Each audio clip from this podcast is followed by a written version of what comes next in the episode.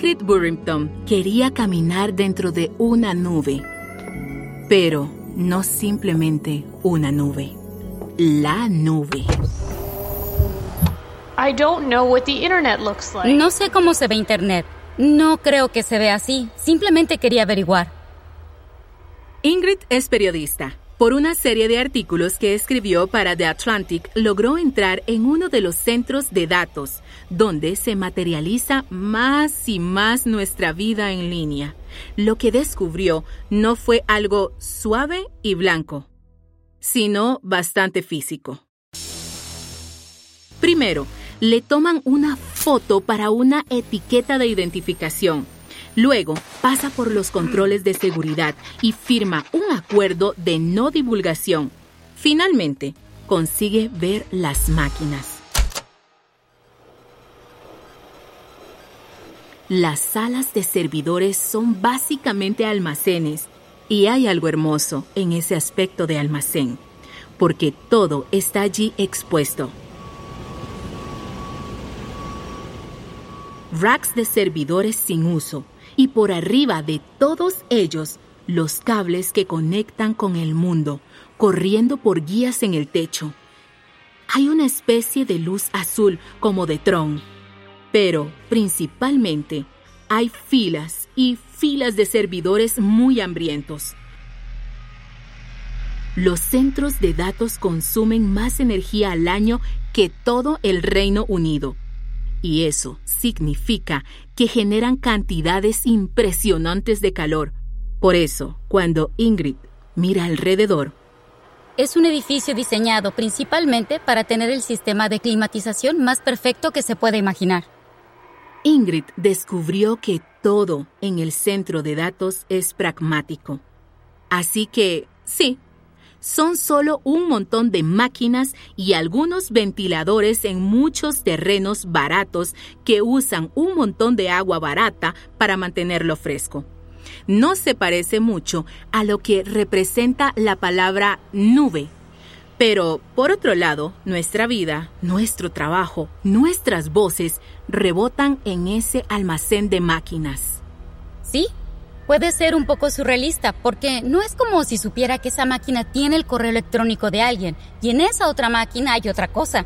Pero simplemente darme cuenta de cuánto sucede en torno a mí de un modo implícito, que no puedo ver, pero que puedo escuchar en el sentido del zumbido de las máquinas y el mayor uso del espacio hay algo un poco inquietante al respecto. Y quiero decir, hay una especie de asombro industrial.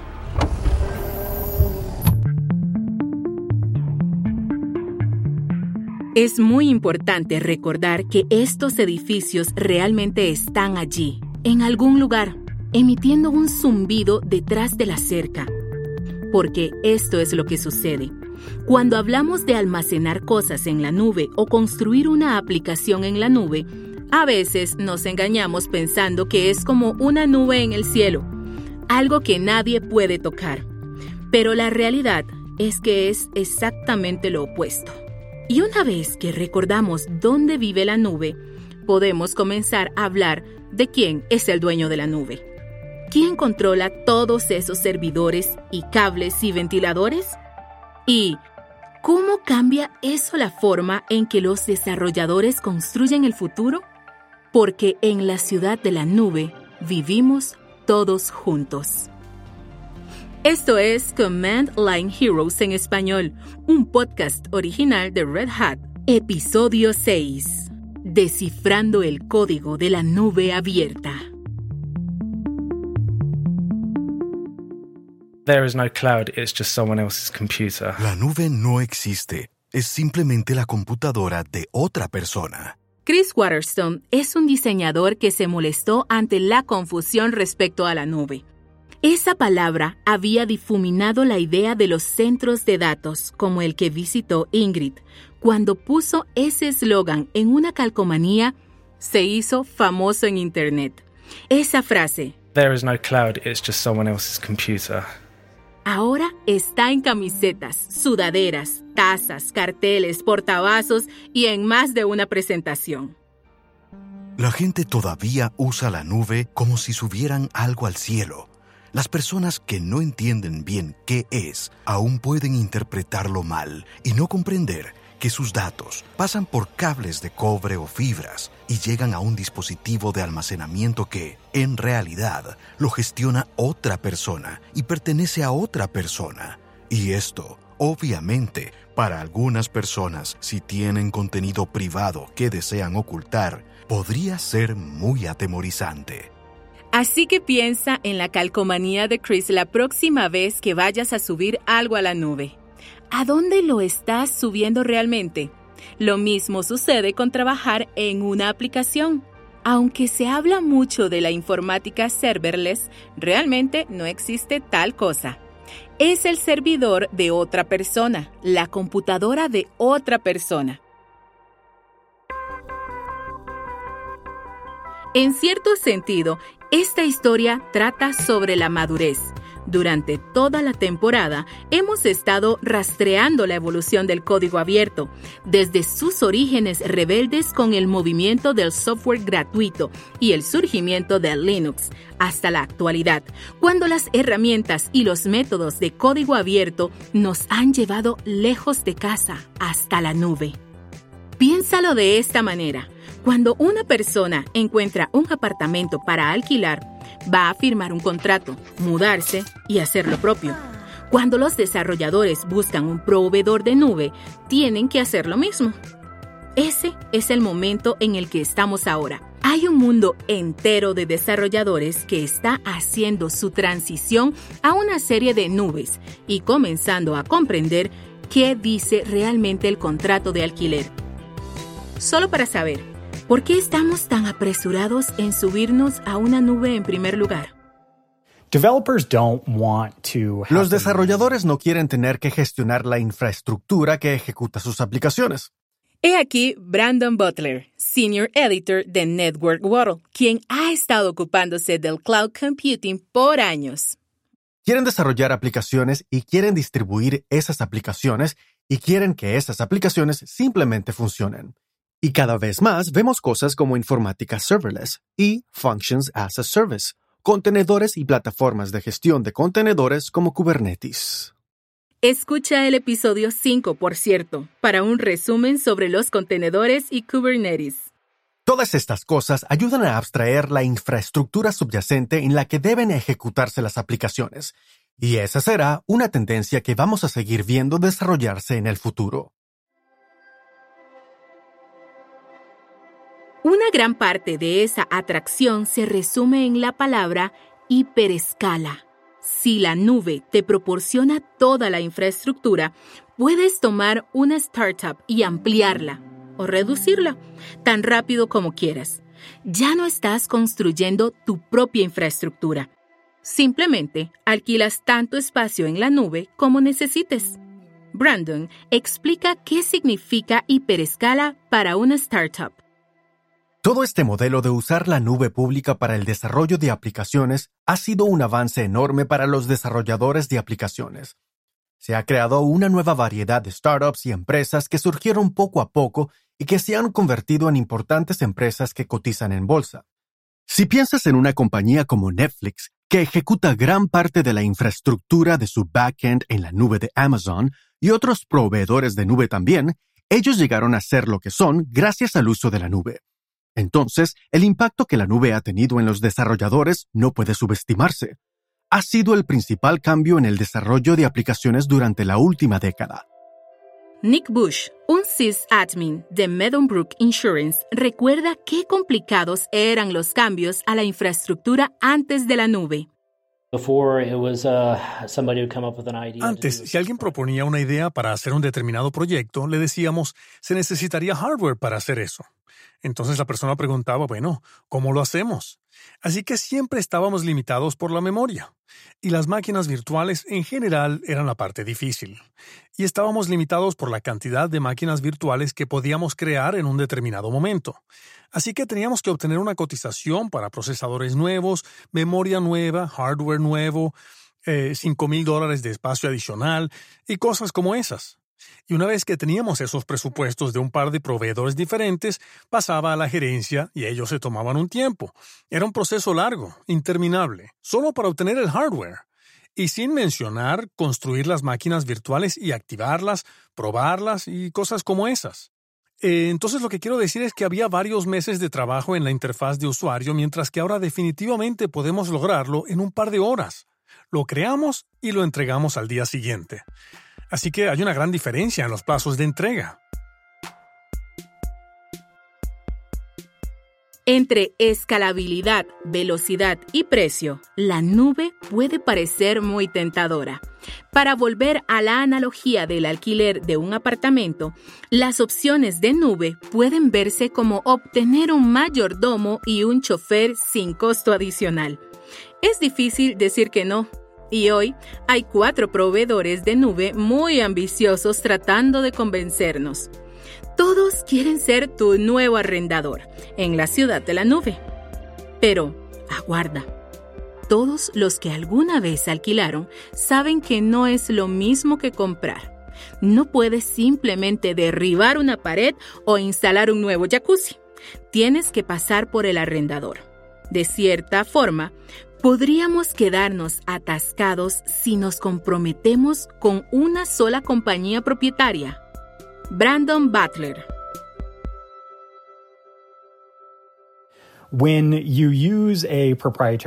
Cuando contrastas a un proveedor de nubes propietario, existen diferentes maneras de utilizarlo. Puedes usarlo de una manera que acepte estándares de código abierto y plataformas de código abierto y ejecutar esas plataformas de código abierto sobre una nube que incluso puede ser exclusiva o puedes usar herramientas nativas de esos proveedores que quizás no son de código abierto, pero que están mejor integradas a la plataforma de la nube pública. Entonces, es un gran compromiso que los usuarios finales tienen que considerar. Quiero utilizar herramientas nativas del proveedor de nube que pueden estar mejor integradas a los servicios que ofrece este proveedor y otros servicios que podría querer utilizar también en esa nube, o quiero priorizar el uso de una plataforma de código abierto que me dará más libertad para ejecutar todo eso en mi propia infraestructura o en la de otro proveedor de nube. A medida que las nubes siguen creciendo y los cuatro grandes proveedores de nubes se pelean por el dominio, los desarrolladores tenemos una opción. Renunciamos a nuestra independencia y dependemos de que un único proveedor de nube proteja nuestro trabajo o podríamos tomar otro camino, maximizar la escalabilidad de la nube y seguir manteniendo nuestra independencia. En otras palabras, podemos firmar un contrato de alquiler que diga, no hay problema, haz lo que quieras con el lugar, derriba una pared, haz como si fuera tu casa?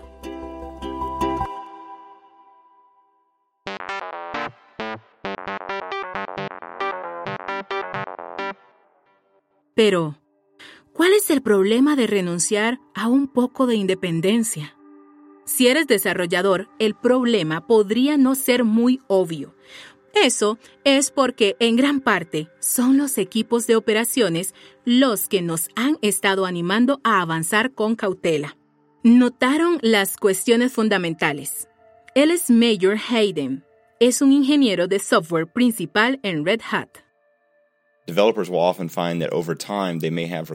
Los desarrolladores verán con el tiempo que quizás tienen diferentes necesidades un determinado tipo de almacenamiento especializado o quizás una máquina virtual de cierto tamaño o un tipo de prestación que el proveedor de nube no ofrece. Y también hay ciertas cosas que debes mirar y que los desarrolladores no siempre son los primeros en ver, donde debes hacer un análisis de costo-beneficio para comprender y decir, bien, tengo mucha flexibilidad en la nube pública, pero ¿cuánto me cuesta eso realmente? Mayor señala otro problema, uno que va más allá de las cuestiones prácticas y refleja mucho lo que creen los desarrolladores como yo. Estoy hablando del modelo open source. Incluso si los proveedores de nube te permitieran usar tus herramientas de código abierto, ellos no usan código abierto. Bueno, el código abierto en la nube es un tema interesante de abordar porque hay muchas tecnologías de código abierto que te permiten aprovechar una nube pública. pero no todas las nubes públicas ofrecen su infraestructura como código abierto. Por ejemplo, si tomas Amazon, no puedes ver realmente lo que están utilizando para crear máquinas virtuales o desarrollar otros servicios. Entonces, si quisieras hacer un ajuste para eso, en realidad no podrías hacerlo. O si quisieras ver detrás de escenas y comprender mejor cómo funciona, eso sería difícil. Si escuchaste nuestro episodio sobre DevOps, sabes que hay muchos beneficios al derribar el muro entre desarrolladores y operaciones. Vamos de nuevo con el sysadmin Nick Bush. En su equipo, las personas están listas para saltar a la nube. Los desarrolladores están cansados de estar atascados con hardware físico que queda viejo cada cinco años. Y a todos les gusta la idea de expandirse tan rápido como quieran. Pero Nick quiere señalar cuestiones que los desarrolladores podrían no estar considerando. Sí, quiero decir, hay una latencia inherente. O sea, es un servidor de base de datos en Montana, Estados Unidos, en comparación con mi conexión de 10 gigas aquí a la vuelta. Así que hacer llamadas locales a la base de datos llevará más tiempo. El camino es más largo. Y hay otras cuestiones de seguridad por las que no teníamos que preocuparnos en las instalaciones físicas. Aquí teníamos el control de nuestro hardware y ese tipo de cosas. Una vez que estás en la nube, debes pensar en las otras conexiones que entran en juego. Tienes que preocuparte por la seguridad, creo, un poco más. Y es una cuestión de precio. Cada mes quieres una máquina virtual rápida que ocupa espacio de almacenamiento. Hay un costo por gigabyte transferido y almacenado cuando antes hacíamos una compra única y lo teníamos allí y podíamos almacenarlo, incluso usarlo. No teníamos que pagar más dinero, siempre y cuando tuviéramos espacio para guardarlo. Para que conste, Nick cree que las ventajas superan las desventajas, pero simplemente no quiere que finjamos que es un sistema perfecto. ¿Qué sucede si tu proveedor sufre un corte de servicio y quieres volver a implementar una aplicación en otra nube? o si usar nubes distintas para diferentes cosas representa una ventaja en precios. Muchos de los problemas que plantean los amigos de Ops pueden resumirse en una sola idea. Dependencia de un proveedor. Probablemente estés familiarizado con este término. Es el concepto de que construir en el servidor de otra persona te ata cada vez más a su plataforma te genera dependencia. De repente, recibes actualizaciones a la fuerza. Hay cambios de costos y nuevos límites que tú no habrías elegido. ¿Entiendes la idea? Si pensamos como DevOps, podemos trabajar juntos para anticipar la dependencia y planificar, pero cuando estamos sumergidos en nuestro propio código, a veces nos olvidamos de mirar el panorama completo. ¿Qué pasa si encontramos la combinación correcta? ¿Trabajar tanto en la nube pública como en la privada? La solución podría ser una nube híbrida, con lo mejor de las dos. Llamé a Bridget Cronhout para conocer su perspectiva. Ella es Principal Cloud Developer Advocate en Microsoft y conoce estas cuestiones muy bien. Bueno, si pensamos en una solución híbrida que tenga un poco de la nube pública, pero también parte de la nube privada, ¿es ese el equilibrio perfecto entre las dos? ¿Es esa la solución ideal para los desarrolladores? Si es híbrida, puedo hacer lo que quiera y usar las herramientas que quiero, pero aún así obtener algunos de los beneficios de los grandes proveedores de nube pública. Yeah, absolutely. And so like Sí, absolutamente. Por ejemplo, tengo amigos que trabajan en investigación de informática de alto rendimiento en empresas manufactureras y tienen todo tipo de información súper secreta, acuerdos de confidencialidad, cosas que prefieren no subir a la nube pública y quizás trabajarán en sus centros de datos, en esas cargas de trabajo, procesando todos esos números para los clientes, los números de investigación y luego pueden tener otras. Tienen otras cargas de trabajo que sí prefieren subir a la nube pública, pero creo que esto es una cuestión de, a veces también hay preguntas de si la nube pública es idónea para algunas de las cargas de trabajo, por ejemplo, si planeas utilizar interconexiones InfiniBand entre tus notas, ¿cuánto de eso podrás aprovisionar en la nube pública? Pero esta no es necesariamente la solución perfecta. Bridget cree que las nubes híbridas traen sus propias complicaciones. El problema con lo híbrido es que a veces las personas se engañan y piensan que pueden tomar algo que realmente no estaba funcionando. Por ejemplo, si sus viejos procesos tenían un tiempo de espera de dos semanas nada más que para obtener una sola máquina virtual, tienen ese escenario que no funcionaba bien.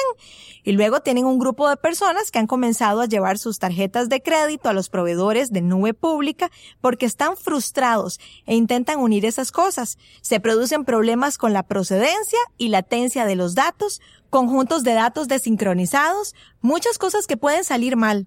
Creo que si trabajas con tu proveedor de nube, puedes agregar algunas de las cosas de conexión directa disponibles y lograr una mejor sincronización. Eso puede ayudar. Sí. Entonces, cuando hablamos de la nube en el contexto de código abierto, tengo la sensación de que a la mayoría de nosotros como desarrolladores realmente nos gusta el código abierto, especialmente si estás escuchando este podcast, ¿cierto? Quieres que todo sea abierto y transparente y compartir el código y eso, pero siento que cuando hablamos de la nube, pues no se siente que tenga su propio código base, no se siente como un proyecto en sí, sino que es el entorno, es eso que podemos usar como ayuda para ejecutar nuestro código. Los desarrolladores son tan insistentes en esa parte de que tenga código abierto y sea transparente, con el énfasis que ponemos a veces cuando se trata de nuestros proyectos y nuestra base de códigos. Me parece una pregunta muy razonable y creo que también tiene que ver con la parte de la pila por la que eliges preocuparte, porque si lo piensas, ¿cuánto acceso e información tienes sobre los chips? Sí, eso es cierto, puede ser. Están allí, con un poco de silicio y algunos secretos, no es que están revelándotelos. Sí, Silicio y Secretos. Es un buen nombre para un podcast, por cierto. Cierto. Tal vez la pregunta no es si todo es abierto, sino si todo lo que necesitas que sea abierto lo es y por supuesto si tu proveedor será transparente contigo cuando las cosas no funcionen exactamente como deberían, porque con suerte lo será. Entiendo la perspectiva de Bridget como proveedora de nube pública y tiene un argumento interesante. ¿Qué tan granular debe ser el control de un desarrollador en la nube? ¿Qué es lo que no quieres sacrificar a cambio de algunas de las bondades de la nube pública? Supongamos que una aplicación se está ejecutando en una nube pública y la escalas o hay nuevos requisitos de cumplimiento y eso hace que tenga más sentido que tu aplicación esté en una nube privada. Cuando mueves la aplicación de punto a punto, necesitas saber que va a funcionar necesitas saber que las cosas están empaquetadas de la misma manera, configuradas de la misma manera. En otras palabras, necesitas saber que siempre es posible pasar de una nube a otra. ¿Cuál es la alternativa? Depender de solo un proveedor de nube. Un proveedor que incluso podría lograr un monopolio total sobre todos los demás. No tener la opción de pasar a un entorno diferente es como intentar programar atado de manos. Entonces, no queremos quedar atrapados y atascados con una sola nube. Queremos poder pasar de una nube a otra cuando nos convenga. En las palabras inmortales de la leyenda del rock, Queen, tú quieres ser libre. Queremos acceder a esa fantástica escalabilidad que te dan las nubes públicas, pero sin renunciar a las libertades que esperamos cuando usamos herramientas y métodos abiertos. Y esta es la buena noticia. El trabajo en esas nubes híbridas ya está en marcha. Mike Ferris vicepresidente de Desarrollo Corporativo y Estrategia de Red Hat, da una excelente explicación de cómo las nubes híbridas nos ayudan a mantener el espíritu del código abierto. El código abierto es realmente la base de casi todas las nubes del mundo y ahora muchas, si no la mayoría de las infraestructuras de aplicaciones del mundo y las herramientas evolucionan a partir de eso, las capacidades de gestión. Todo lo que la gente utiliza para construir y emplear aplicaciones críticas, así como aplicaciones no críticas, todo se basa en el código abierto.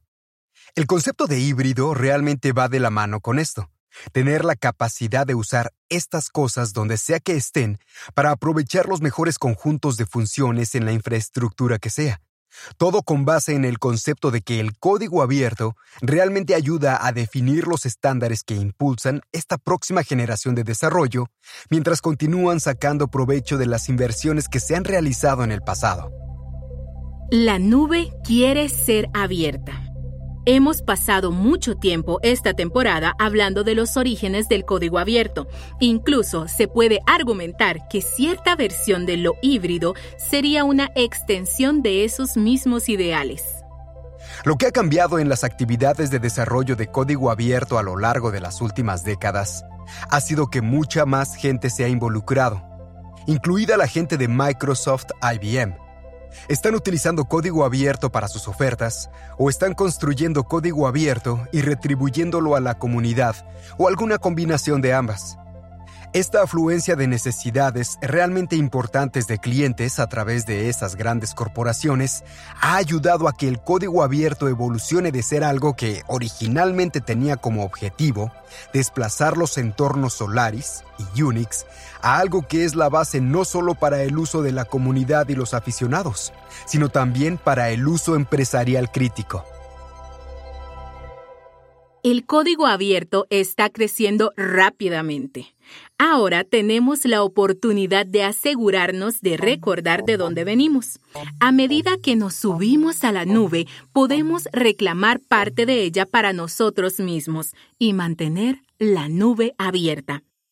Afortunadamente, construir puentes de código abierto entre nubes está volviéndose mucho más fácil gracias al trabajo de plataformas como OpenStack. Mayor Hayden, ingeniero principal de software en Red Hat, describe sus orígenes. Realmente surgió cuando Rackspace y la NASA se reunieron y dijeron, miren, esta es una nueva forma de construir infraestructura y debemos hacerlo públicamente. Debemos obtener más de estas entradas.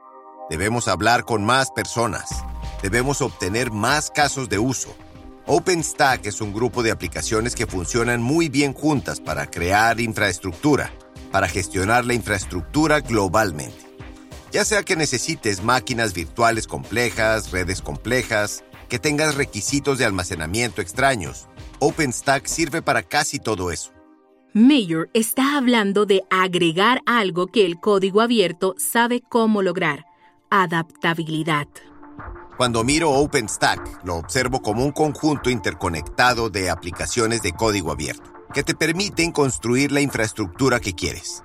Si no puedes construir lo que quieres, puedes acudir a la comunidad y hacer cambios.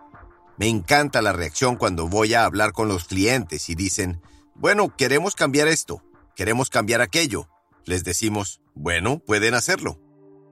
¿Cómo nos aseguramos de que ese nivel de adaptabilidad se plasme en la nube del mañana? Al igual que muchos problemas sobre los que hemos hablado en episodios anteriores, todo está en comunidades sólidas. Brandon Butler, Senior Editor de Network World. Por ejemplo, hemos visto que se creó la Cloud Native Computing Foundation para crear estándares y el uso de contenedores de aplicaciones y Kubernetes. Hemos visto que se creó la OpenStack Foundation para reunir a los usuarios de OpenStack y hablar sobre mejores prácticas cuando se crean nubes de servicio de infraestructura de código abierto. Las comunidades que sostienen estas comunidades de código abierto son sumamente importantes para desarrollar la próxima tanda de herramientas de código abierto, aprender mejores prácticas para usar estas plataformas de código abierto y alentar a los proveedores de nube pública a adoptar estándares de código abierto. Una vez que comenzamos a construir esta nube híbrida, abriéndola lo más posible, el potencial realmente parece infinito. Aquí está Mayor. Lo que más me entusiasma es simplemente ver más cosas que pueden confluir en nubes diferentes. Por ejemplo, OpenStack proporciona una gran capa base de infraestructura, pero puedes hacer mucho a partir de allí. Creo que a veces diferentes compañías adoptan OpenStack y luego dicen, oye, ¿qué hago ahora? Tengo toda esta libertad, no sé qué hacer. Es como cuando tienes un refrigerador lleno de comida y dices, ay, no sé qué preparar. Me encanta tener ese problema. Chris Watterson podría haber estado en lo cierto con lo que nos dijo. There is no cloud, it's just someone else's computer. Pero ese no es el final de la historia. Con nubes híbridas podemos escribir el siguiente capítulo. La clave para crear una aplicación de nube híbrida probablemente todavía no haya sido descifrada gestionar el trabajo en múltiples nubes. Esa será una tarea enorme para los héroes de la línea de comandos de hoy. Habrá un proceso de ensayo y error, pero vale la pena hacerlo. Porque lo que sí sabemos es que permanecer abiertos significa que los desarrolladores siempre pueden construir el mundo en el que desean trabajar. Ese tipo de flexibilidad es la manera en que mantendremos el espíritu rebelde que también refleja el código abierto.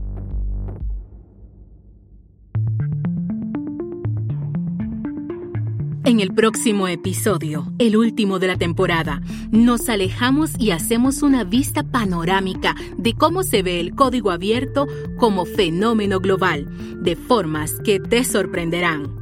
También veremos el futuro del código abierto y cómo los desarrolladores preservan su espíritu rebelde, incluso mientras reinventan su industria. Command Line Heroes en español es un podcast original de Red Hat.